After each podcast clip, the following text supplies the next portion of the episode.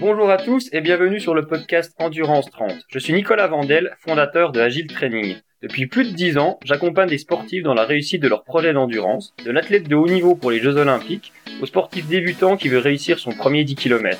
Ce podcast est dédié à tous ceux qui veulent en savoir plus sur ce vaste et passionnant sujet, en 30 minutes environ, le temps d'un petit footing ou d'un trajet au boulot. Pas de prise de tête ou de choses compliquées, l'objectif est de rendre l'information accessible à tous. N'hésitez pas à noter et commenter cet épisode sur vos plateformes d'écoute et à le partager. C'est important et cela incite à continuer.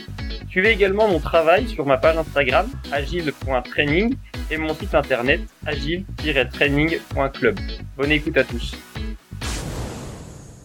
Bonjour à tous. Aujourd'hui, euh, j'ai le plaisir de recevoir la team de EMF, Excuse My French Training. Enfin, la team presque au complet, il nous en manque un. Euh, il doit être en train de faire un vote, on ne sait pas où il est. Mais les absents ont toujours tort, donc on va demander aux présents euh, de se présenter déjà, qui vous êtes un petit peu, d'où vous venez, tout ça quoi. Vas-y Hugo, commence. bah, je m'appelle Hugo Brie, je suis coach chez Excuse My French depuis, depuis un an et demi maintenant. Et du coup, on fait du coaching euh, de suivi individualisé en CrossFit généralement. Après, ça peut être dans d'autres sports, mais c'est surtout en CrossFit. Euh, donc, on suit des athlètes, euh, on fait des, bah, des progs personnalisés. Et à côté de ça, bah, je suis coach euh, dans une salle de CrossFit aussi. Donc, j'encadre des cours, des WOD de CrossFit dans une salle à Mulhouse. Et ça Mhm. fait six ans que je fais ça maintenant. Ok, Ok, à mon tour. bien sûr. Merci Jules. Allez, en avant. Du coup, bah, moi, c'est Jules Fauché, donc je suis euh, coach aussi avec My French Training. Je fais partie des fondateurs, donc avec Ruben.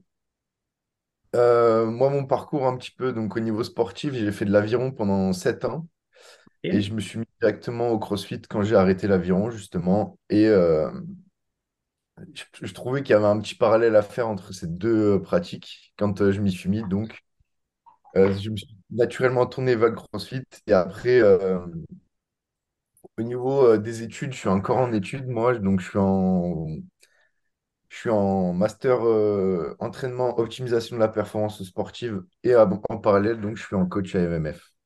Ok, d'accord. Et toi, tu es basé sur Montpellier? Ouais, Ouais. Ça veut dire que dans la structure que vous avez, vous avez des coachs à Mulhouse, des coachs à Montpellier, et derrière, vous avez un peu une trame un peu commune euh, sur la programmation, sur la philosophie, sur toutes ces choses-là. ouais. En gros, euh, donc euh, on a, au début, on était avec euh, Ruben, Théo et moi. Donc Théo, il s'occupe, c'est le community manager. Il aime pas trop ce terme, mais on va quand même l'utiliser. Ouais. Hugo, parce qu'il sait pourquoi ça l'énerve. Donc, On est basé de base sur Avignon, donc moi, j'ai mes parents, ils habitent à Avignon et moi, je suis parti faire mes études à Montpellier. Et en fait, Mhm. euh, au fur et à mesure qu'on avait des demandes de coaching, on a fait donc on a, con- on a connu Hugo, on lui a demandé de faire des coachings avec nous. Et après, euh, Baptiste, qu'on a rentré récemment donc, comme nouveau coach au mois d'avril. Donc ça fait maintenant trois quatre mois. Et euh, lui, il était à la fac avec moi en fait en licence. Et il était sportif de haut niveau en gymnastique, donc équipe de France, etc. Et on l'a, par la suite, on l'a revu. Moi, je l'ai pris en coaching donc au mois de novembre et je lui ai proposé, en fait, euh, parce qu'on a bien accroché tous les deux, de devenir coach avec nous, car on avait besoin aussi euh, de coach. Donc, Ok, euh, ok. Ouais. ça grandit petit à petit. C'est en train de grandir petit à petit, mais bon, étape par étape, je pense que, que c'est bien aussi. Et euh, Ouais. je vais, je vais vous poser un peu, euh, de toute façon, je mettrai les liens sur, euh, sur tout Instagram, le site internet et tout dans la description de l'épisode. Comme ça, les gens, ils pourront, ils pourront vous trouver, même si on va pas mal, pas mal parler de votre philosophie à vous aussi. J'aime bien, j'aime bien parler de la philosophie des gens quand je les reçois, pas des, pas des théories, pas de ce qui se fait, mais de, de ce que vous faites vraiment sur le terrain. Et pour introduire ça, j'ai ma question vraiment euh, fil rouge. Euh, Vous allez répondre chacun à votre tour. Vous aurez peut-être la même réponse, que ça, on verra si vous êtes d'accord sur la philosophie. Euh, ça serait quoi la, définition pardon, de l'endurance en quelques mots pour vous? Euh, pour moi, pour moi, bah, on est dans le CrossFit, du coup, ça va être un petit peu orienté euh, CrossFit quand même. Pour moi, c'est la capacité à répéter des efforts avec une haute intensité et euh, avec des charges variables et sur des domaines de temps variables. Donc, c'est un peu, euh, genre, ça reprend un petit peu la définition de, au CrossFit Level 1 qu'on qu'on passe, qui parle de domaine de temps variable et, euh, et haute intensité, mais euh, c'est pas exactement la même chose, on va dire que c'est un petit peu modifié. D'accord. Du coup, on a le chien qui est à haute intensité derrière, non? De quoi? Il n'y a, pas un- il y a pas un chien qui aboie derrière? Ah, pardon. Je vais fermer la fenêtre, pardon. Non, c'est pas grave, c'est pas grave. Euh, Jules, vas-y, je t'écoute. Euh, bah, moi, quand tu m'as envoyé cette question, j'ai cherché directement la première euh, définition qu'on pouvait trouver. Donc, c'était Ouais, euh, une aptitude à résister à la fatigue. ouais. Donc, euh, moi, j'ai après, j'ai intégré un petit peu ma philosophie euh, par rapport au CrossFit. Et euh, je trouve que quand on parle d'endurance, on ne parle pas assez de ce qui va avec pour le CrossFit, donc c'est-à-dire la force. Donc, moi, pour moi, il y a une, une, dimension d'endurance de force beaucoup en CrossFit et euh, dans tous les sports en réalité. Mhm. que donc ça serait par exemple pour moi la capacité à produire la plus le, plus, le plus grand travail possible de, euh, sur une période de temps donnée. Donc ça revient aussi à ce que disait Hugo, donc euh, avec une dimension de temps variable en CrossFit. Donc faut cette dimension de durée dans le sport, par rapport au sport en fait, à mon avis. Ouais, euh, ce qui peut être assez juste, hein, parce que ceux, ceux qui nous écoutent, qu'on- qui font du trail ou qui ont déjà fait un ultra notamment, moi ça a été aussi mon cas, euh, quand t'es pendu, euh, que tu commences à être fatigué, t'as l'impression que tu fais des squats dans les montées, donc t'as, t'as une, t'as une vraie, euh, tu pousses lourd, même si tu pousses que ton poids du corps, mais euh, t'as une vraie, une vraie notion de- d'endurance de force. C'est vrai aussi hein, sur, sur la plupart des sports, je trouve aussi. Et on va rentrer dans le vif du sujet euh, CrossFit, c'est pour ça que, que je vous reçois, même si on pourra éventuellement dévier. Euh, pour vous, ça serait quoi les grands principes d'entraînement en CrossFit? Je pose la question pour les gens euh, qui sont, qui nous écoutent, qui sont pas issus de là, mais je pose aussi la question pour les, les gens qui pratiquent la discipline, parce que je, je trouve que c'est toujours bien de reposer les bases et de reposer les, les fondamentaux. Donc vous, sur l'entraînement CrossFit, ça serait quoi vos bases?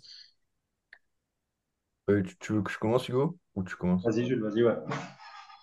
Euh, déjà, je pense que quand on parle de CrossFit, il faut être conscient qu'il y a plusieurs disciplines dans une. Donc, la Mhm. gymnastique, euh, de l'haltérophilie et euh, des- tout ce qui est monostructurel et métabolique. Donc, il faut prendre, à mon avis, dans l'entraînement, il faut prendre un peu ces trois variables de manière un petit peu totalement dissociée. Donc, si j'ai un manque de force, bah, je vais travailler ma force de manière dissociée.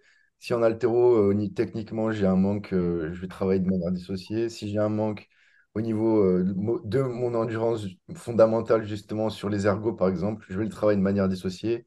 Si en gymnastique, j'ai un problème, je le travaille de manière dissociée. D'abord, je pense que c'est un des plus grands principes, enfin des principes les plus importants.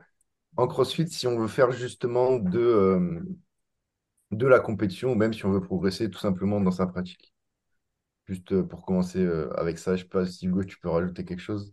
Ouais, je pense que on a tellement de qualités physiques à développer et de, de mouvements à, à gérer qu'il va falloir, euh, bah, comme dans tous les sports, euh, sur une saison, il va falloir aller du général au particulier.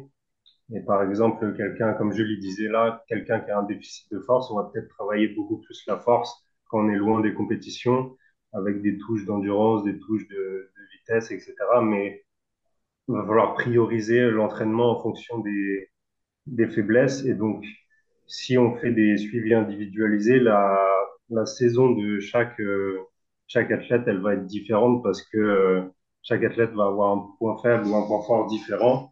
Il va falloir prioriser et aller du général. Donc, par exemple, la force pour quelqu'un, euh, au particulier, on va essayer d'intégrer ce, ce travail de force dans des WOD. Mhm. Pour une autre personne, ça peut être de l'endurance fondamentale parce qu'il y a plus de mal sur des WOD longs. Et on va essayer de se diriger vers des WOD plus longs au fur et à mesure de, de la saison, mais en partant sur une base d'endurance fondamentale. C'est un exemple. Ouais. Ouais, euh, euh, je, je vois le truc. Et quand on, pour les gens, quand on parle de préparation physique, souvent il y a euh, le dissocié, l'associé et l'intégré. Donc, contrairement à, à ce qu'on peut penser de l'extérieur, ou ce que certains peuvent penser, sur le CrossFit, il y a effectivement une part de dissocié, voire d'associé finalement, si on enchaîne deux, mais euh, c'est pas l'idée de tout faire en même temps tout le temps, si je comprends bien. non, alors euh, justement, moi, je, voulais rebondir par rapport à ça et par rapport à ce que j'ai dit. Donc, il faut travailler les différentes euh, qualité, modalité de manière totalement dissociée, mais par exemple, dans, mes PPG, dans les PPG que j'ai avec mes athlètes, par exemple, ils ont des problèmes sur certains mouvements, donc très spécifiques au CrossFit. Dans la PPG, je garde quand même beaucoup de spécificité des fois, notamment dans le travail métabolique, donc tout ce qui est énergétique, avec l'intégration de mouvements spécifiques, donc des thrusters, des dumbbell snatch, des burpees box jump over, des burpees over the bar ou des trucs comme ça car il y a une technique quand même qui est particulière sur ces mouvements-là.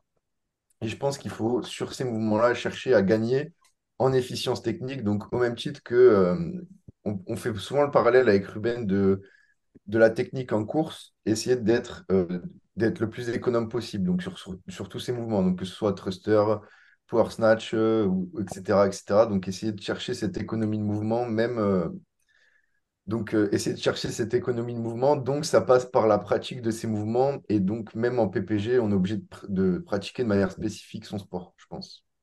Mais ça peut être fait aussi, du coup, de manière dissociée du, du sport. On n'est pas obligé de l'intégrer dans un WOD. Si tu veux travailler tes thrusters, tu pas obligé de faire un 21-15 nerfs thruster burpees, par exemple.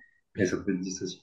Mais ouais, je suis d'accord avec Jules, on doit travailler les mouvements spécifiques au sport, mais pas forcément je pense qu'à un certain moment, au début du sport, on faisait des metcons tout le temps. Et maintenant, ça évolue. C'est ce qu'on essaye de faire évoluer aussi. On essaye de travailler plus associé.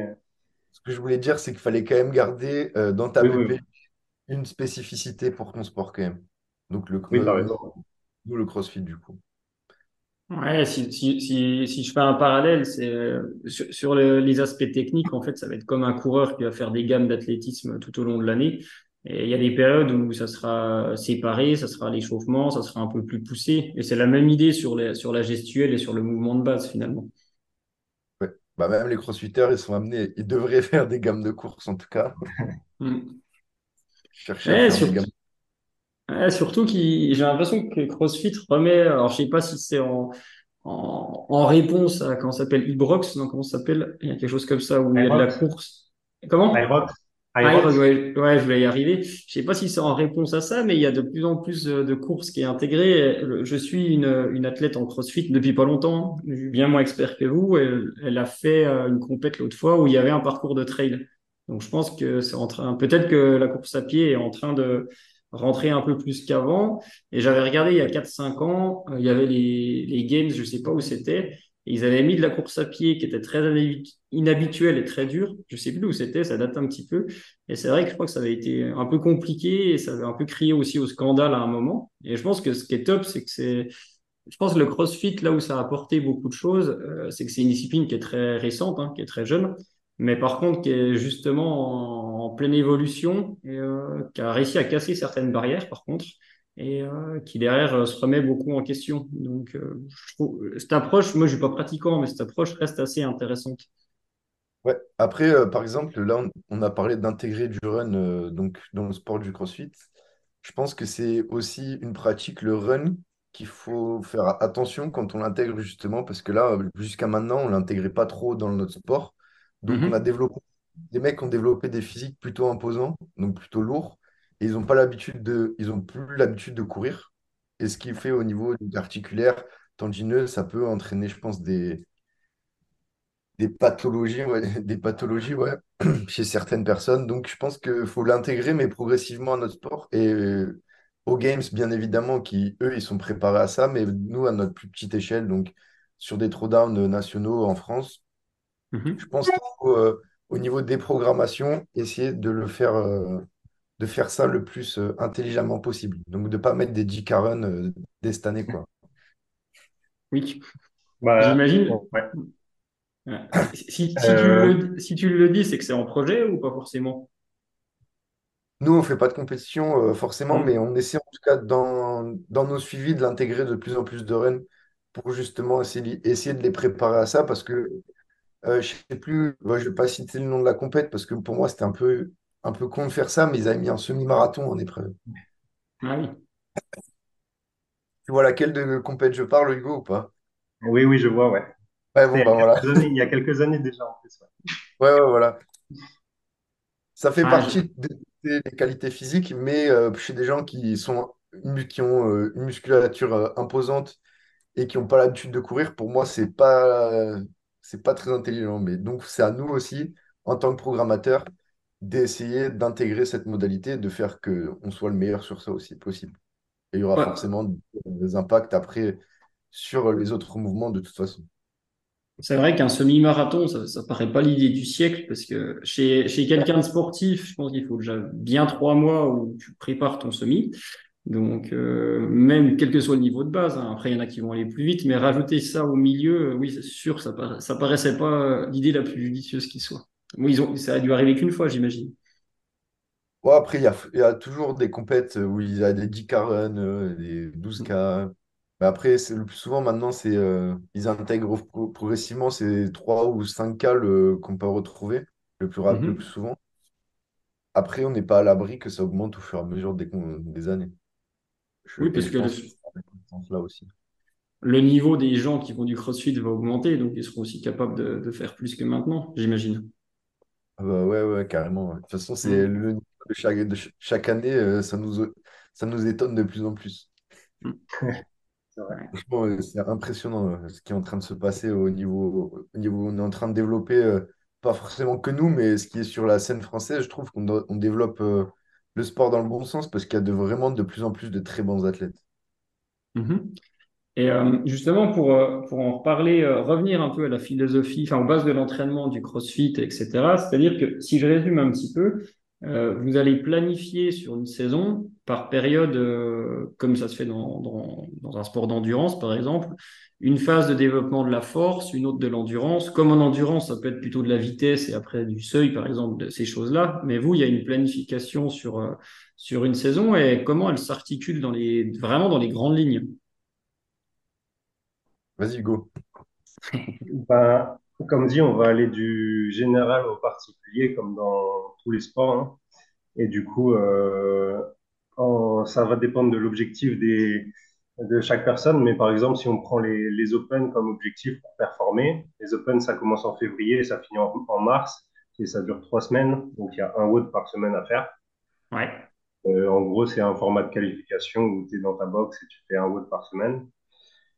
Et donc, euh, si l'objectif c'est ça, et ben à la fin, euh, fin mars, début avril, s'il y a que ça comme objectif dans la saison, et ben tu peux commencer ta, ta saison off et travailler sur ce que tu as besoin de travailler en priorité, par exemple la force ou l'endurance. Si on prend un athlète qui est plutôt endurant et qui manque de force, ben on va mettre l'accent sur la force pendant plusieurs mois.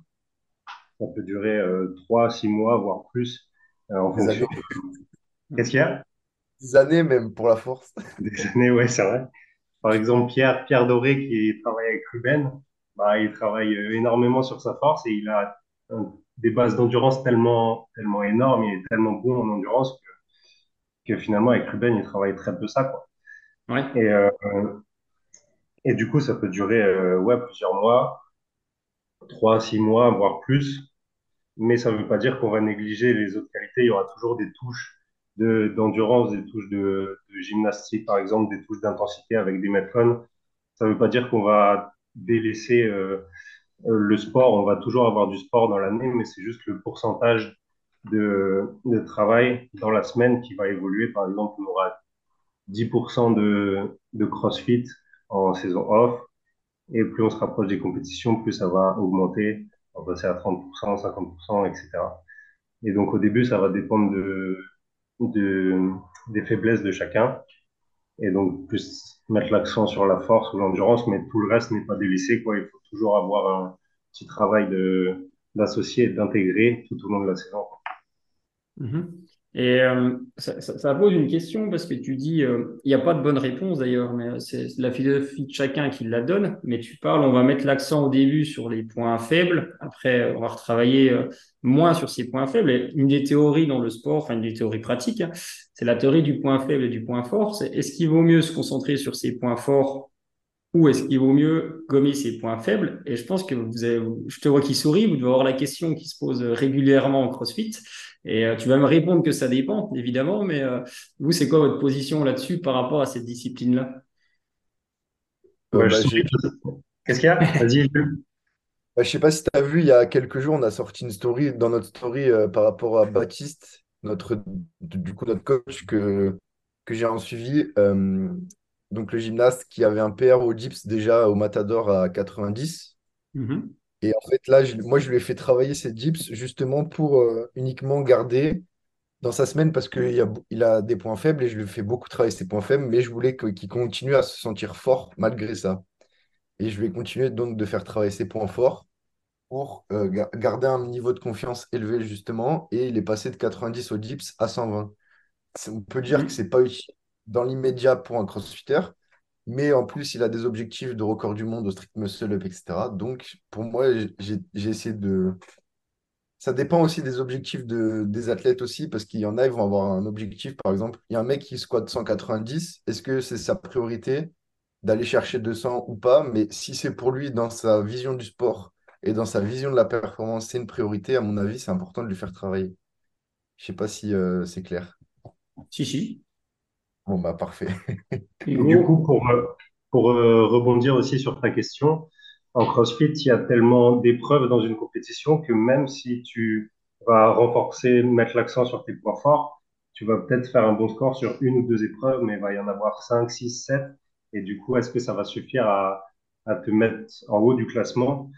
Euh, bah, c'est pas sûr. C'est pour ça que qu'au CrossFit, il y a, enfin, on, essaye vraiment de gommer les faiblesses euh, au maximum. Mais comme Jules il l'a dit, euh, ça veut pas dire qu'on délaisse les forces. Comme il y a une composante euh, psychologique énorme à l'entraînement, il y a énormément de volume, on a énormément de choses à travailler. Déjà psychologiquement, de travailler sur ses forces aussi, ça fait du bien et pour la confiance. Et aussi, faut, faut pas, faut continuer à développer ses forces pour continuer à performer dessus en compétition. Mhm. Après, je pense qu'il y a aussi une, une philosophie originelle du, du, du CrossFit qui est de faire des athlètes complets. Donc, à partir de ce moment-là, outre l'aspect compétition, évidemment, euh, ça rentre en compte le classement. Mais euh, je, je suppose que dans la nature même de la discipline, c'est de gommer les points faibles. Donc, en fait, l'entraînement, quand découle, il, vient beaucoup de là. Ce qui, ce qui est pas le cas, par exemple, toujours sur la course à pied ou sur du ski de fond, ou sur tout ce que vous voulez, parce qu'à un moment, euh, sur des athlètes élites, moi je pense sur l'expérience que j'ai eue avec les équipes de France, alors oui, tu vas un peu bosser les points faibles, mais tu vas surtout bosser sur des points forts pour que les gars ils se sentent forts, ils soient forts, ils s'expriment, parce que les disciplines sont uniques ou doubles, hein, peu importe, mais euh, c'est aussi vraiment en lien avec ça, et c'est pour ça que je pense qu'il y a plein de parallèles à faire d'un sport à l'autre, mais il n'y a pas forcément de copie de méthodologie euh, toujours à toujours mettre, parce que chaque sport a sa propre philosophie et ses propres exigences. Ouais. Bah ouais, mais j'avais une discussion avec un, bah, un jeune à la fac qui faisait du CrossFit et il me demandait un peu, euh, mais dans vos programmations, comment vous faites pour, euh, pour établir euh, quel point, quel est le point fort, quel est le point faible? Déjà, on a une, une base de données par rapport à tout- tous les athlètes qu'on a eu avant pour Mhm. euh, le test. Donc, on, pr- on, on fait une semaine de test et après, en fonction de cette semaine de test, on établit point fort, point faible et sur quoi on part. OK, donc nos objectifs de cycle. Et euh, moi, je, je lui ai dit en fait la, la chose la principale dans n'importe quel sport, à mon avis, dans- avant de faire ta enfin, avant de faire ta planification ou ta programmation, c'est que tu dois être conscient qu'il va falloir faire des choix et que ces choix, ils vont être mauvais. Ouais. Donc, des fois, tu vas faire un bon choix, ça va bien marcher, ton athlète, il va exploser. Des fois, tu vas faire un mauvais choix car tu n'as pas bien senti le truc ou alors que tu- sur le moment, tu pensais que c'était un bon choix, mais ça n'a pas marché, tout simplement. Ça ne fait pas de toi un mauvais coach. hein, euh. Après, si tu fais que des mauvais choix, bon, c'est un peu remettre en question. Mais euh, pour moi, le- la chose la principale, dans, que ce soit en CrossFit ou dans d'autres sports, ça va être faire des choix avant de faire sa programmation. Et après, en fonction de ces choix, ta programmation en découle. du coup. Ouais, comme, comme dirait André Gide, cho- choisir, c'est, renoncer. Donc, euh, effectivement, faut, on n'a pas le choix et il faut, il faut le faire. Et effectivement, tous les coachs, on fait tous des erreurs. Euh, même si ça se passe bien pour les gens, tu peux toujours faire mieux. Il faut juste accepter que tu fais pas toujours parfaitement et que en faisant pas ce qui est le mieux, bah, des fois, ça marche quand même aussi. Ouais, Et puis tu apprends aussi euh, en fonction de si ça n'a pas marché, euh, tu peux te dire pourquoi ça n'a pas marché euh, et du coup évoluer et a- avancer vers quelque chose qui va qui marchera mieux. Ouais. Et je pense que moins tu fais de choix, moins si ça marche pas, tu comprends pourquoi. Ou moins si ça marche, tu comprends pourquoi. Parce que là, euh, il y a tellement, si tu fais trop de trucs en même temps, euh, je pense que tu sais pas, tu sais pas qu'est-ce qui a fonctionné, qu'est-ce qui a pas fonctionné. ouais, carrément. Bah ouais, on peut prendre. Mais après aussi, il faut avoir la lucidité d'ana- d'analyser ce que tu as fait. Ah, donc, je vais prendre l'exemple de Baptiste. Donc, euh, dans sa prépa des French Throwdown, Donc au French, il y a eu un WOD avec des thrusters. Et c'est son WOD qui euh, fait qu'il a vraiment pris une pilule donc, au classement, Mhm. que- qui potentiellement n'a fait qu'il n'a pas pu se qualifier donc, sur cette euh, compète. Et en fait, après, après donc, cette qualif, j'ai, j'ai pris euh, presque une heure et demie, voire deux heures, pour, euh, pour prendre du recul par rapport à ce que je lui avais fait faire et ce que lui avait fait de son, enfin, ce que lui avait fait ou pas dans sa programmation. Déjà, on s'est rendu compte que euh, sur quatre sur quatre mois, donc 16 semaines, donc il avait 16 séances de thruster à Mhm. faire dans les 16 semaines, il en avait fait 8 sur 16, donc il en avait loupé une sur deux. Donc déjà, ça, ça c'était un premier, un des premiers, une des premières choses euh, que je lui avais dit pourquoi donc il n'avait pas performé sur son watch. J'ai dit, bah voilà, t'as, t'as manqué de, de comment dire, t'as manqué de, de régularité dans ton entraînement. Donc ça, sur les prochaines compètes, il va falloir euh, déjà qu'on règle ce problème-là. Et après, pourquoi il avait loupé ses séances aussi, c'est parce qu'il avait des douleurs au genou. OK? Donc il avait des douleurs au genou. Donc après, ce que j'ai fait, moi, dans ma programmation, je suis allé compter par semaine le nombre de flexions et à partir du, jusqu'à, partir du moment où il a commencé à avoir mal au genou. Donc après, j'ai marqué, donc pour un tel nombre de flexions, il a commencé à avoir des douleurs à son genou. Donc j'en ai déduit qu'il fallait pas que je dépasse ce nombre-là de flexions et voir que je- j'essaie au minimum, enfin que on soit proche de ce nombre-là euh, le moins possible. Enfin, pas le moins possible, mais qu'on soit, qu'on le dépasse pas trop souvent. Dans la scène de flexions-là. Donc ça m'a permis à moi de faire évoluer ma programmation pour Baptiste en fonction donc de euh, ce que j'ai analysé donc sur les semaines que j'avais fait avec lui. Je sais pas si c'est clair. Si, c'est clair. Et ce qui est, un- ce qui est intéressant dans ce que tu dis sur, quand tu allé analyser aussi le, nombre de flexions, c'est que souvent on a une phrase, euh, alors c'est facile pour se décharger, qui est euh, le corps devient sa fonction. Donc, a Ouais, priori, il serait capable de s'adapter à tout, tout le temps, mais le corps, il a une, il a une limite qu'on essaye euh, de repousser par moment, mais il a quand même une limite sur le moment et euh, tu peux pas te permettre de toujours euh, partir de ce principe-là et de toujours en faire toujours plus, plus et plus. C'est plus euh, pour moi où il faut ouais, réguler autour de ça et c'est un, un très bon exemple ici. ouais.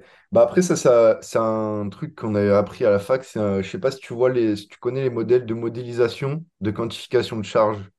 Oui, Donc le modèle de Bannister, c'est de manière en, théoriquement, plus tu fais de charge d'entraînement, plus tu es fort. Donc plus tu augmentes de manière linéaire, plus tu vas être fort. Et après, tu as le modèle euh, de Busso, c'est que tu as une charge d'entraînement optimale. Donc après, c'est très théorique là aussi, mais ça prend en compte la fatigue, donc c'est pas de manière linéaire que tu peux voir ta charge d'entraînement. Sinon, en gros, tu pourrais euh, t'envoyer des, 30 des 30 ou 40 heures euh, de- d'entraînement par semaine et forcément, tu irais presque limite au game, tu vois. Et en Mhm. fait, le, le modèle de Busso, c'est, ça part du, du postulat que il y a la fatigue qui rentre en compte, donc que euh, tu t'es obligé d'adapter justement cette charge d'entraînement à tous les individus. Ça, et en fait, j'ai- moi, j'avais, j'avais donc pris cette idée d'aller euh, chercher tout, ce- d'aller compter ce nombre de flexions. C'est un, on va dire que c'est un, pour quantifier un peu sa charge d'entraînement, c'est très basique, c'est très simple, mais à mon avis, ça peut faire le taf. Et c'est, à mon avis, un truc qu'il faut prendre en compte aussi lorsqu'on veut analyser euh, une performance ou une blessure ou un truc comme ça. Essayer d'aller chercher pourquoi, justement, Oui, en parce que sur des, J'ai j'ai sur en des... fonction. Ouais, pardon, excuse-moi, vas-y, termine. Euh, euh, donc, en fonction des modèles que je viens de te présenter, j'ai, en fait, ça m'a aidé, d'après des modèles très théoriques, à moi, sur le terrain, à aller chercher des modèles très. euh, Enfin, aller euh, appliquer ces modèles théoriques sur le terrain aussi. Pardon, voilà. Ouais, je vois, mais c'est que tu as une, t'as aussi rajouté quelque chose qui est pas dans les modèles euh, de, prédiction de charge ou d'analyse de charge, c'est la quantification, entre guillemets, du stress mécanique, parce qu'en fait, faire des flexions avec un poids sur le dos, c'est forcément un stress articulaire. Et ce que tu as fait par-dessus, je pense que c'est une bonne, euh, c'est une bonne analyse euh, à faire par-dessus. Comme sur un sport d'endurance, on va analyser le volume ou l'intensité. Euh, là, quelque part, tu analyses ton volume et ton intensité sur un mouvement qui est problématique euh, au niveau articulaire, pour résumer. Ouais, c'est ça.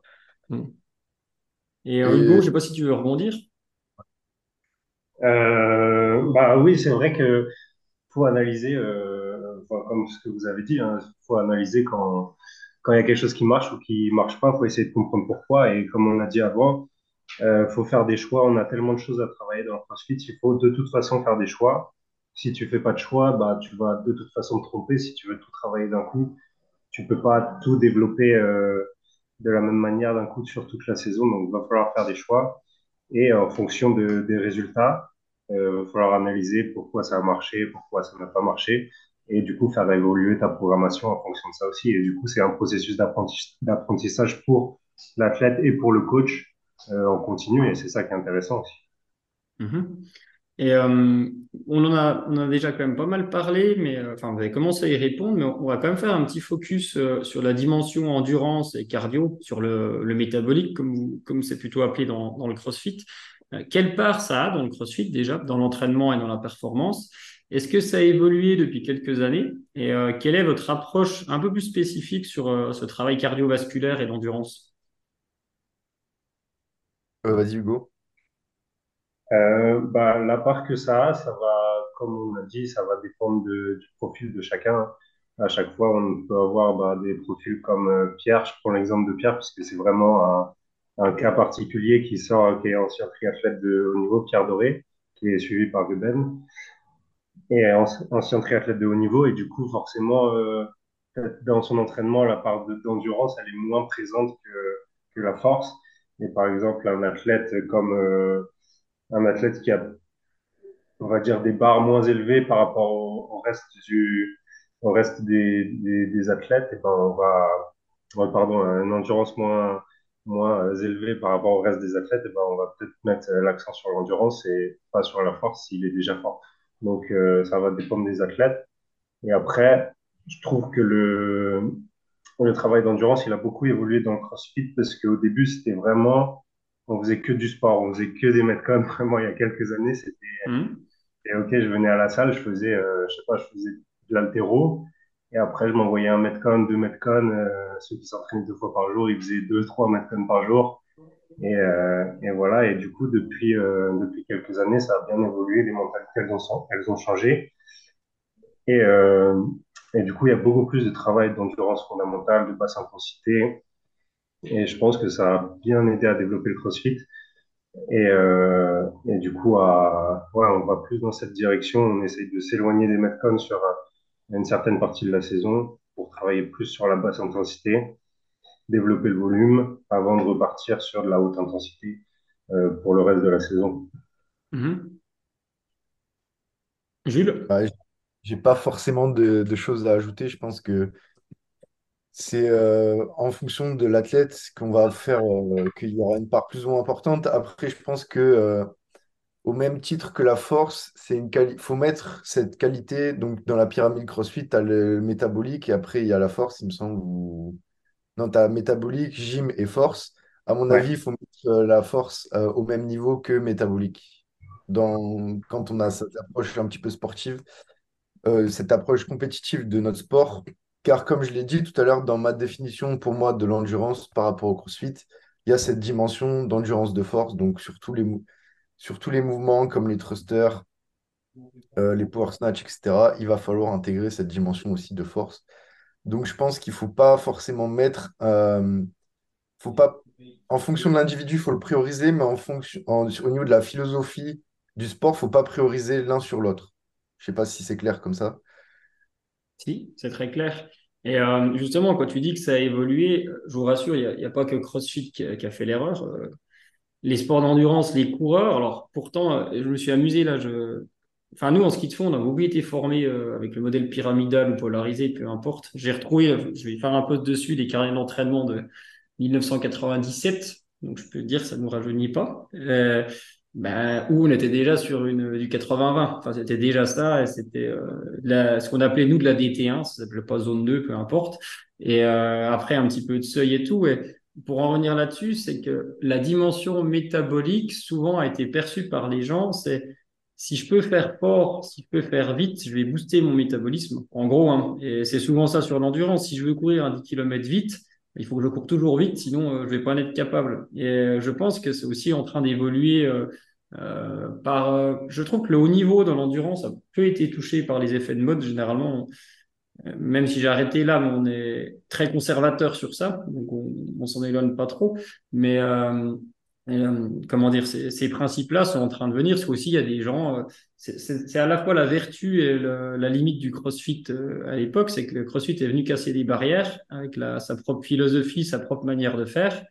Et au bout d'un moment, bah, quand peut-être l'organisme a vu, mais non, mais là, ça coince parce que parce que c'est pas comme ça qu'il faut faire pour développer le métabolisme. Bon, on revient en arrière et on évolue. Et ça, par contre, je trouve ça, je trouve ça vraiment chouette. Et c'est pas du tout une, une attaque contre CrossFit parce que je trouve qu'il y a vraiment plein de trucs chouettes à faire. Et comme je vous dis, il y a plein de gens, et moi, des gens, je récupère en coaching qui faisaient des, des Spartan Race, qui faisaient des trails. Oui, ils font tout le temps tout à fond. Donc, au bout d'un moment, ils pètent et puis terminé, quoi. Ouais, mais après, je pense que ça vient aussi de l'évolution. Avant, le CrossFit, c'était vu comme une méthode de préparation physique. Maintenant, il est vu Ouais. comme un sport aussi. Mm. Et euh, donc, il y a des personnes comme nous, on a voulu, euh, quand on est arrivé à la fac en STAPS, on s'est dit, moi, je vais être coach de CrossFit. Donc, ça nous a amené aussi à penser à comme des préparateurs physiques en rugby ou en, ou en foot ou en, bah, en biathlon comme toi, en ski de fond, ou plein de trucs comme ça, tu vois. Ça nous Ouais, a amené à découvrir et les modèles de préparation physique qu'on utilise dans d'autres sports, à l'intégrer au CrossFit. Je pense que c'est aussi euh, grâce à, à la formation des coachs aussi que ça évolue. Enfin, c'est grâce à la formation des coachs que ça évolue aussi euh, l'endurance dans le CrossFit. Hugo? Bah ouais, il y a, je pense qu'aujourd'hui, il y a tellement de, de contenu gratuit disponible que c'est, tellement facile de se former que, euh, que forcément ça va évoluer dans le bon sens. Euh, le CrossFit, et comme tu l'as dit au début, c'est une, une discipline super jeune encore. Du coup, euh, on va, on va évoluer et je pense que ça va évoluer dans le bon sens. Là, il y a Sean, du coup, que tu connais, qui a fait Ouais. un gros travail euh, sur la basse intensité et qui travaille avec beaucoup d'athlètes de CrossFit de haut niveau. Et du coup, rien que le travail qu'il fait et le, le contenu qu'il délivre gratuitement, et ben, ça permet à- à- aux coachs et même aux athlètes de se former et du coup d'évoluer dans le bon sens.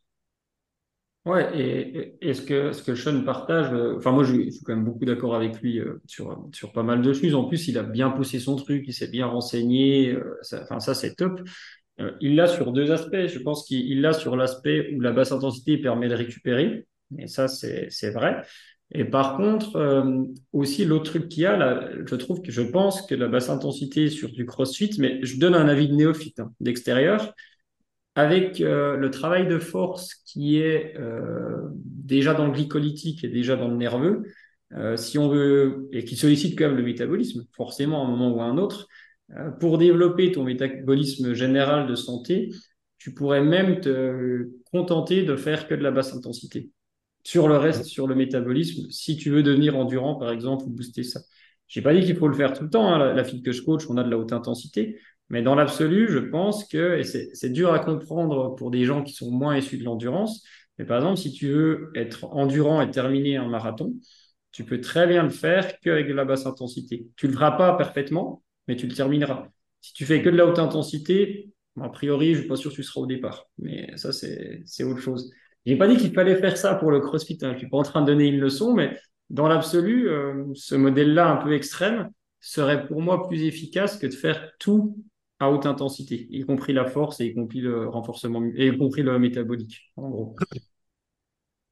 Euh, je suis d'accord, euh, oui et non, parce que T'as pas, t'as le droit, évidemment. ouais, et en fait, le truc, c'est que lorsque tu fais beaucoup de basse intensité, ton corps, il n'est pas habitué aussi à la haute intensité. Donc, tu peux pas aller dans des zones que, euh, à mon avis, il faut préparer le corps aussi à aller dans des zones les plus intenses possibles, à mon avis. C'est comme un squat, si tu travailles tout le temps à 70%, 70%, ton 1RM, il va très peu évoluer que si tu passes plusieurs semaines à monter à plus de 90% à chaque fois. Donc, je pense Mhm.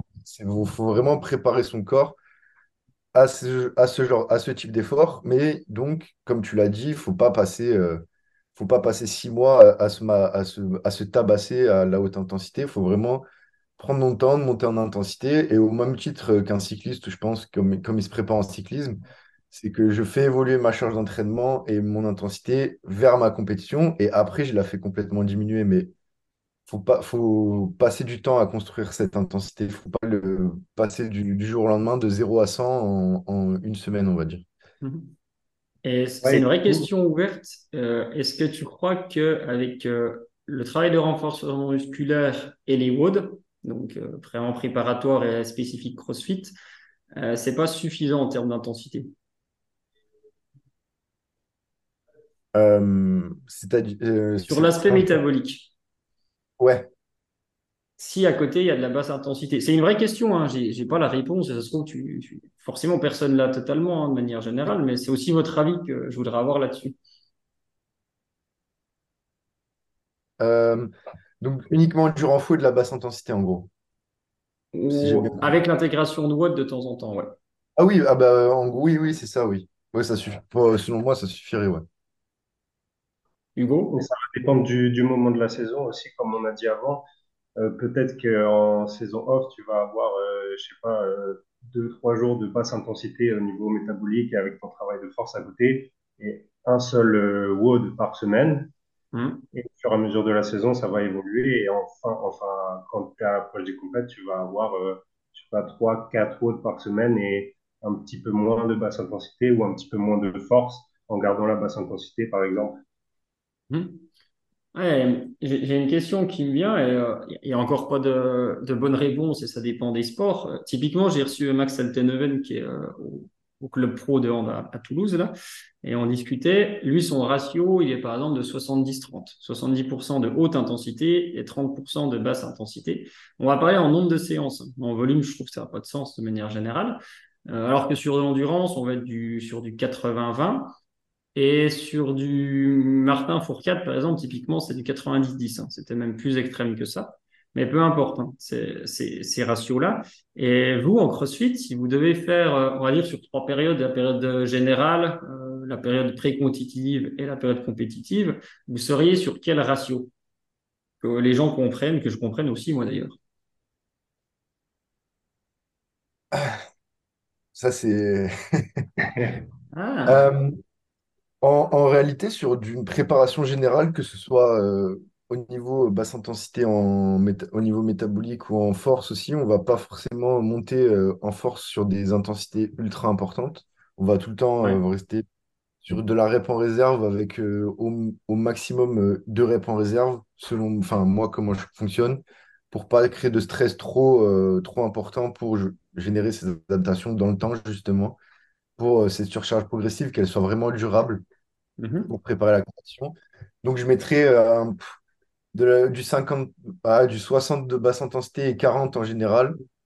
En pré-con, du 50-50 et en compétition, du, du 40-60. Mais pas, pas forcément beaucoup plus de très haute intensité parce que ça peut réellement, enfin, sur, euh, en quelques semaines, mais, euh, tu peux vraiment te péter un, tu peux vraiment péter un mec si tu mets, mets vraiment trop d'intensité dans la semaine, sachant que si le mec s'entraîne, euh, si le mec s'entraîne, euh, fait 9 séances dans la semaine, ça va pas être le même impact aussi euh, qu'un mec qui s'entraîne 5 fois dans la semaine. Donc ça va être aussi en fonction de ça. Ça va pas être la même, la diffusion de l'intensité et du volume ne va pas être le même du coup. Hugo? Euh, Bah, si on parle en termes d'endurance, je pense que en, en saison off, donc loin des compétitions, euh, pour quelqu'un qui a un déficit d'endurance, on peut même mettre sur du 90% de basse intensité et 10% de metcon. Basse intensité, ça comprendrait de la zone 2, de la zone 3, et essayer de développer ça à fond euh, pour quelqu'un qui a un déficit d'endurance et avoir euh, un metcon par semaine pour garder cette touche de haute intensité un metcon ou un metcon plus une fois des intervalles, par exemple, sur, euh, sur des mouvements euh, à travailler. Et euh, bah après, je suis assez d'accord avec Jules. Pour le reste, euh, on est sur du... Quand on se rapproche des compétitions, la phase transitoire, on est sur du 50-50. Et après, euh, l'intensité, euh, la part d'intensité, elle va augmenter, mais on peut pas faire que de l'intensité euh, toute la semaine. Euh, on peut pas faire 100% d'intensité, on peut pas faire euh, 90% d'intensité et 10% euh, euh, de basse intensité. Je, je suis assez d'accord sur le 60-40 euh, en période de compétition pour la- l'intensité et la basse intensité. ouais. Hmm. Et, et inversement, ça n'aurait pas de sens pour vous euh, de, de faire l'inverse, de faire 90% de basse intensité et 10% de haute intensité. Et quand je parle de ça, j'inclus toute la globalité, hein, le conditionnement, le renforcement, tout ce que tu veux. C'est, c'est aussi la discipline qui dicte ça. Ouais, ouais, bah on peut pas, ouais, ouais, on peut pas, ouais. On pourrait pas, en tout cas, mettre que de la basse intensité à l'approche des compétitions. Je, et bah, c'est ce que je te disais tout à l'heure, c'est faire progresser l'athlète vers une intensité de compétition. Donc, si on, à l'approche des compétitions, on réduit forcément cette spécificité dans l'intensité aussi, on va pas pouvoir préparer l'athlète mmh. correctement.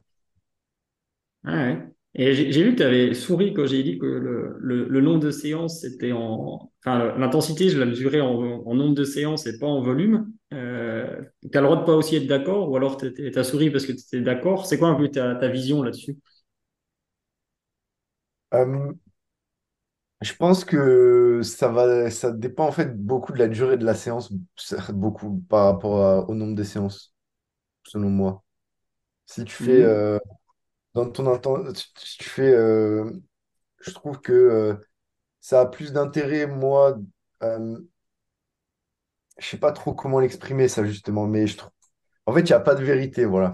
Non, ça m'a bien fait, sûr. ça m'a fait sourire parce que il n'y a pas de vérité parce que en fonction de la, justement de la tête, je te disais, il y a des mecs qui s'entraînent 9 fois et des mecs 5 fois, des mecs 4 fois. Je trouve qu'on peut pas le voir de la même manière cette répartition du coup? Ouais, mais, mais, bien sûr, après, on a, on a tous des, des points de vue différents. Le, le mien, j'ai simplifié parce que, ce que j'aime bien faire les choses simples, c'est que c'est ton nombre de séances, parce que même si elle dure 45 minutes et que tu es un RPE de 9, euh, tu n'auras passé que 45 minutes à haute intensité par rapport à 120 à un RPE de 3. Mais ton impact de, ton impact de tes 45 minutes, en fait, euh, il va être beaucoup plus fatigant et coûteux que ta séance de, de 120 minutes je dis 120 minutes pour un trailer, hein, c'est une petite séance, mais euh, tu vois ce que je veux dire dans l'idée. C'est aussi pour ça que je raisonne comme ça. Ouais, ouais, bah, Je, comprends, oui, l'approche en tout cas. Mais euh, et justement, une question, quand vous êtes loin de la saison, sur une, euh, dans la périodisation, sur une discipline comme ça, est-ce que c'est intéressant, est-ce que vous le faites ou est-ce que vous souhaiteriez le faire? Par exemple, typiquement, je vais prendre les deux exemples. Quelqu'un, son point faible, c'est l'endurance. Et on va prendre l'autre exemple. Quelqu'un, son point de faible, c'est euh, la gym, ça va être compliqué euh, dans l'exemple, mais ça va être la force, on va dire ça comme ça. Est-ce que quand vous êtes loin en transition, euh, vous avez déjà fait de vous dire sur euh, deux mois, par exemple, sur huit semaines, je prépare une compétition de course à pied comme un coureur ou presque, entre guillemets, en, gardant du renforcement, parce qu'évidemment c'est important, mais en, en le mettant en secondaire, ou je prépare une compétition de force sais pas si vous voyez l'idée, je ne sais pas si vous avez déjà réfléchi à ça, si ça se fait déjà, et ou si pas, ça se trouve, c'est pas du tout pertinent. Euh, on a réfléchi à ça déjà, ça peut permettre aussi aux sportifs de sortir de sa discipline, donc je pense que c'est plutôt intéressant. Et ensuite, les crossfitters, ce qu'ils aiment bien faire en hors saison, c'est des triathlons. Ouais. En plus, en plus, ça devient en plus, le triathlon, maintenant, ça pourrait devenir limite spécifique à notre sport, puisqu'on a vu aussi l'ex classique, par exemple, une compétition. Il y a eu un triathlon inversé. Donc, ça commençait par la course, euh, ça faisait vélo, puis ça finissait par la nage, par exemple. Mmh. Donc, ça pourrait être aussi intéressant de dire en hors-saison, bah, ton point faible, c'est l'endurance. Je vais te on va, on va se préparer, on va essayer de trouver un triathlon, par exemple, au mois de avril ou mai. Et on va essayer de te préparer à une épreuve de triathlon. Et en parallèle, à côté, on va travailler ton renforcement, ta gym, et on va plus te préparer à ce genre d'épreuve-là, par exemple. Ça pourrait être pertinent, ouais. Étant donné qu'on peut voir le développement d'un athlète sur plusieurs euh, saisons, et qu'il faut le voir, à mon avis, sur plusieurs saisons, sur plusieurs années, il faut, euh, ça serait, ouais, ce serait pour moi pertinent de faire ça, ouais. Hugo? Et, euh, Ouais, ce serait plus pertinent, du coup, comme Jules dit, en hors saison plutôt qu'en transition, je pense parce que ça permettrait de garder, euh, du coup, de peut-être travailler les points faibles pour, euh, comme tu dis, quelqu'un qui a un déficit d'endurance, euh, essayer de bosser sur un triathlon et du coup le garder impliqué dans son entraînement avec une échéance quand même dans la, dans la saison off et essayer d'avoir cette échéance tout en sortant de la spécificité, spécificité du CrossFit, donc essayer d'alléger un petit peu la charge mentale aussi qu'on peut avoir en CrossFit et juste se concentrer un peu plus là-dessus, sortir de son sport et et rester impliqué dans son entraînement. Mais je le dis avec beaucoup de. Je chambre gentiment parce qu'on est tous, euh, selon notre sport où on est. Vous êtes quand même incorrigible parce que si vous allez chercher un autre sport, vous êtes obligé de prendre un sport où il y a trois sports à entraîner, où c'est plus compliqué. Ça, c'est fou. Mais après, euh, on a, tout, on a tous, selon d'où on vient, selon nos défauts, on a, enfin, selon d'où on vient, on a tous nos, perceptions. Hein, je dis ça vraiment gentiment. Mais oui, le triathlon peut faire sens aussi, oui. Mais, en fait, ça fait sens parce que ça, pas, ça, peut, ça, devient, ça devient spécifique à notre sport, tu vois. Ouais, ouais je vois.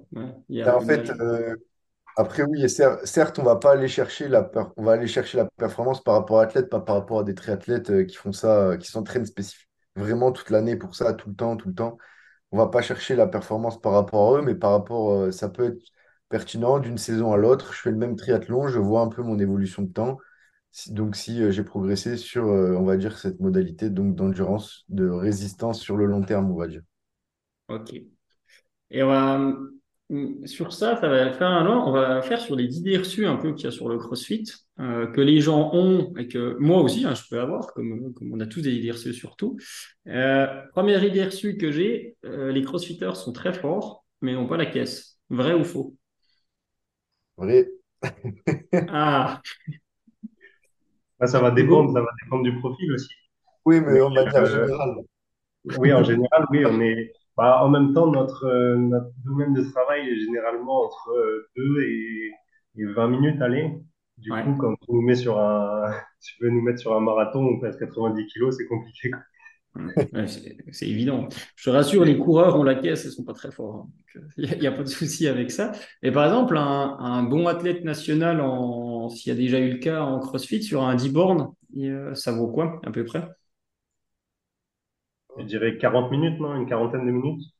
Ouais, ouais, bah il y a même sur des mecs en 5 km, ils font moins de. Ouais, ils font 19 minutes, les meilleurs. Ah, même moins, je crois, non? Oui, 19, ouais, c'est pas. 18, ouais, 18, 19. Oui, c'est sur un niveau correct sur un 10 km.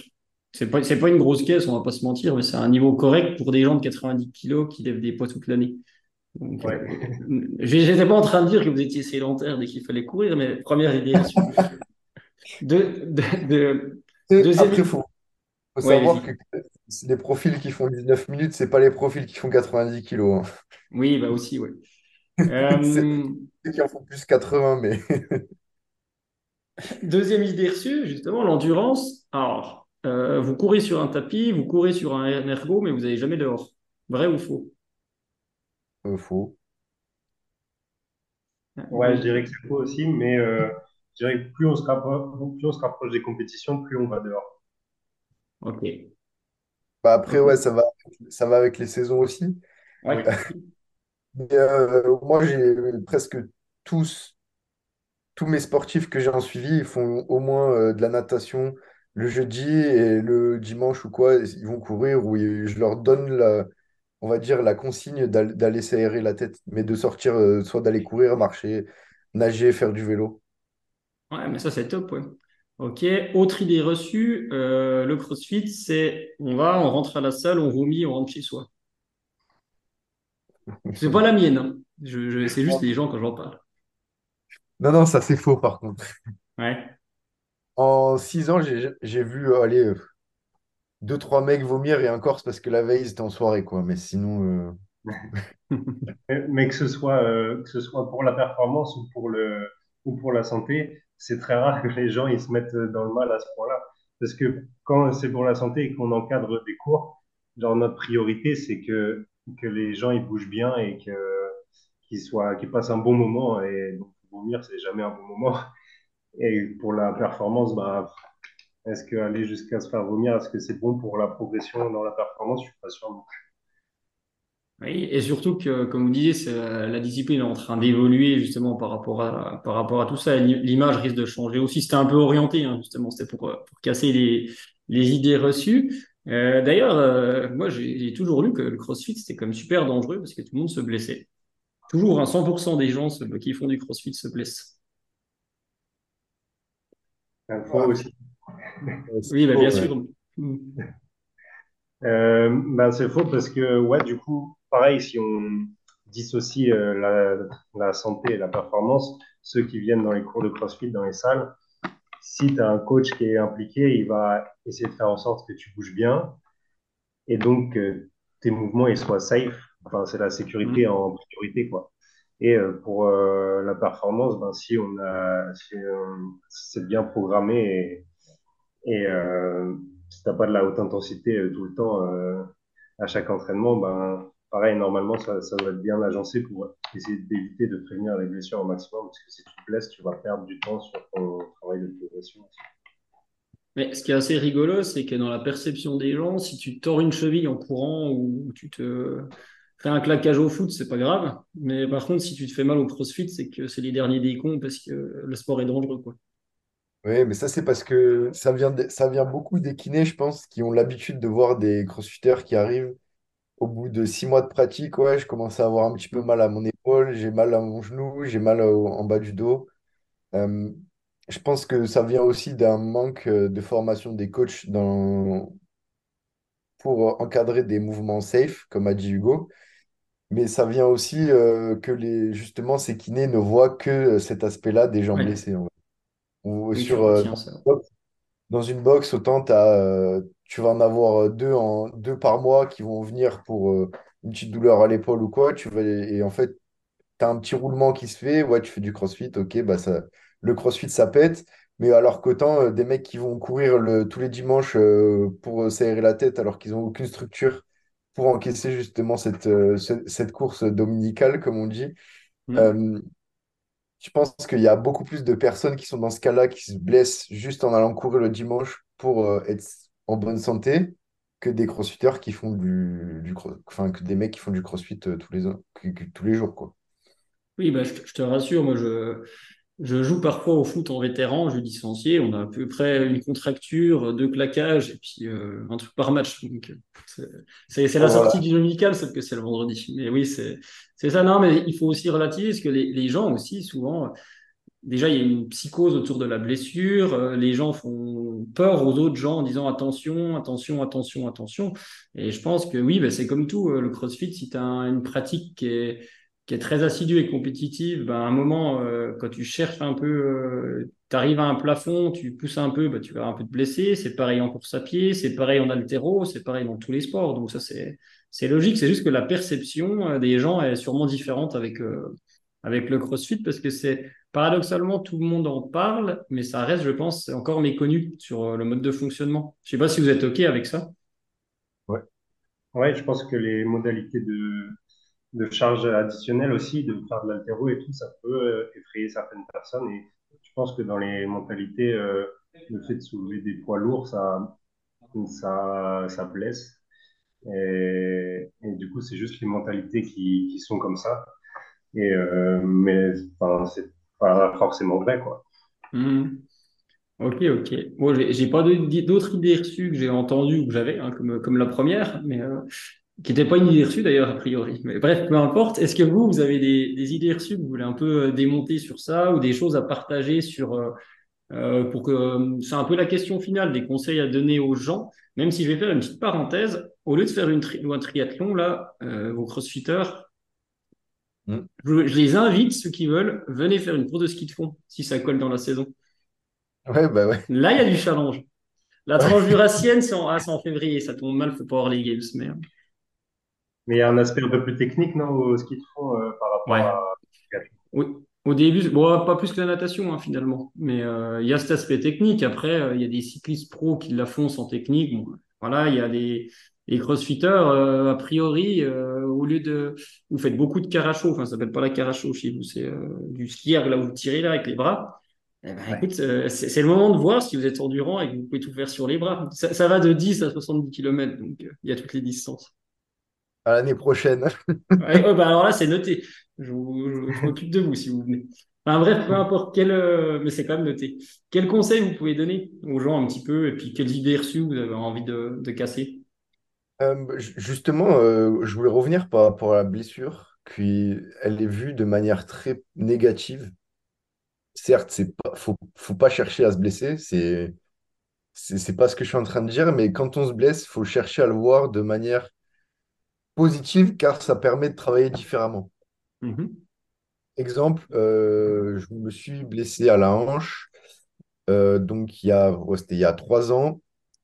au lieu de me dire, bah merde, je peux plus du tout faire de squat, je peux pas développer ma force bas du corps, bah, qu'est-ce que j'ai fait? J'ai trouvé des méthodes d'entraînement qui m'ont permis de développer ma force euh, sur des angulations. Donc, j'ai fait de l'isométrie maximale, des trucs comme ça. J'ai cherché, les j'ai cherché des méthodes et des mouvements qui ne me faisaient pas mal pour, euh, pour continuer à développer ce que je voulais développer avant que je me blesse. Et en fait, ça m'a permis aussi d'explorer plein de différentes méthodes. Donc, ça m'a ça a permis de m'entraîner complètement différemment aussi. Donc, je pense que quand on se blesse, il ne faut pas le voir comme une fin en soi, de je suis blessé, je ne vais pas pouvoir faire tel mouvement, etc. Mais ça nous permet aussi de nous entraîner, nous entraîner différemment. Et est-ce que si je m'étais blessé à la hanche, j'aurais fait, euh, j'aurais apporté un stimulus, euh, essayé de chercher à apporter un stimulus en isométrie maximale avant, euh, sans me blesser, je pense pas. Donc, je pense que ça a permis aussi de faire évoluer mon entraînement et ça permet de faire évoluer aussi l'entraînement sur le long terme dans la carrière d'un sportif. Ok, ah, intéressant. Hugo? Euh, Ouais, en conseil, moi, je dirais de, bah, de trouver un, bon coach ou une bonne salle avec des bons coachs pour pas se lancer tout seul là-dedans, parce que c'est quand même très technique, il y a beaucoup de mouvements techniques. Et euh, ceux qui sont déjà pratiquants et essayer de, euh, de s'éloigner de temps en temps du sport de CrossFit, de s'éloigner des metcon et tout ça pour euh, retravailler les bases, comme on a dit, l'endurance fondamentale ou la force, ou même, comme on en a parlé avant, essayer de sortir un petit peu du sport en faisant une course de ski de fond, par exemple, et d'apprendre des, nouvelles choses, parce que ce sera que bénéfique pour, son, pour ses capacités et ses qualités physiques, et, et ça peut se transférer sur du CrossFit euh, éventuellement. Ok, c'est un conseil très orienté CrossFit, mais euh, c'est bien aussi. Et pour les gens de manière plus générale, vraiment? Euh, vas-y, Jules. juste dans n'importe quelle pratique, euh, donc c'est conserver juste, enfin, c'est être le plus régulier possible dans sa pratique. Donc, c'est-à-dire que quand on est hors saison, on fait pas comme ce, ce que j'ai pu faire quand moi j'étais en aviron, donc c'est un modèle associatif. de juillet à début septembre, on fait rien du tout il n'y a aucun suivi, etc. Donc, on mm. essaie toujours, euh, même dans cette hors-saison, dans ces périodes de coupure, de conserver justement euh, une pratique sportive donc pour continuer de développer ou maintenir les qualités qu'on a développées tout au long d'une saison. Mm-hmm. Donc, en CrossFit, quand on a un coach, bah, on, sent, on a entre guillemets jamais de coupure, euh, de ces coupures complètes de deux mois comme on peut faire dans les modèles associatifs, mais même euh, des fois, il y en a, euh, arrivé l'été, c'est le, moment des barbecues et des apéros. là, c'est là où on perd le plus de clients. Et après, ça revient en mois de septembre. Et, mais en fait, ils ont pas, ils ont complètement perdu, enfin, ils ont perdu du niveau en, on va dire, deux mois, parce qu'ils ne sont, sont plus du tout entraînés. Donc, je pense que si on a un objectif de performance sur le long terme, c'est rester régulier dans sa pratique, dans n'importe quel sport. Hein, ça marche pour tout. Oui, ouais, plutôt sur, euh, sur, ce que dit Ça va au-delà du sport aussi pour rebondir sur ce que dit Jules, il faut, faut, trouver quelque chose qui nous plaît vraiment et qu'on aime pratiquer pour, euh, pour continuer à le pratiquer, même euh, bah, pendant l'été, pendant les barbecues et tout ça. Et du coup, euh, pour être régulier et continuer sur le long terme, il faut avoir une vision long terme, donc trouver quelque chose qui nous plaît vraiment. Hmm. Je suis vraiment OK avec ces, ces deux dernières interventions. Bon, c'était un épisode plus long que d'habitude. Du coup, c'était, euh, ça sera les, les, games en fait, ce sera les, games du podcast. Donc euh, voilà. Mais en tout cas, merci à vous. Hein, c'était vraiment cool. Euh, tant pis pour Ruben, mais merci à vous deux en tout cas. Merci, à, toi pour l'invitation et de nous avoir donné la parole. Ouais, c'était cool. Allez, au revoir à tout le monde. Merci. Ciao. Et voilà, c'est terminé. Je vous remercie d'avoir écouté jusqu'au bout et un petit 5 étoiles sur les différentes plateformes d'écoute, ça fait toujours plaisir et ça incite à continuer. Si vous avez des questions, vous pouvez me contacter via ma page Instagram agile.training.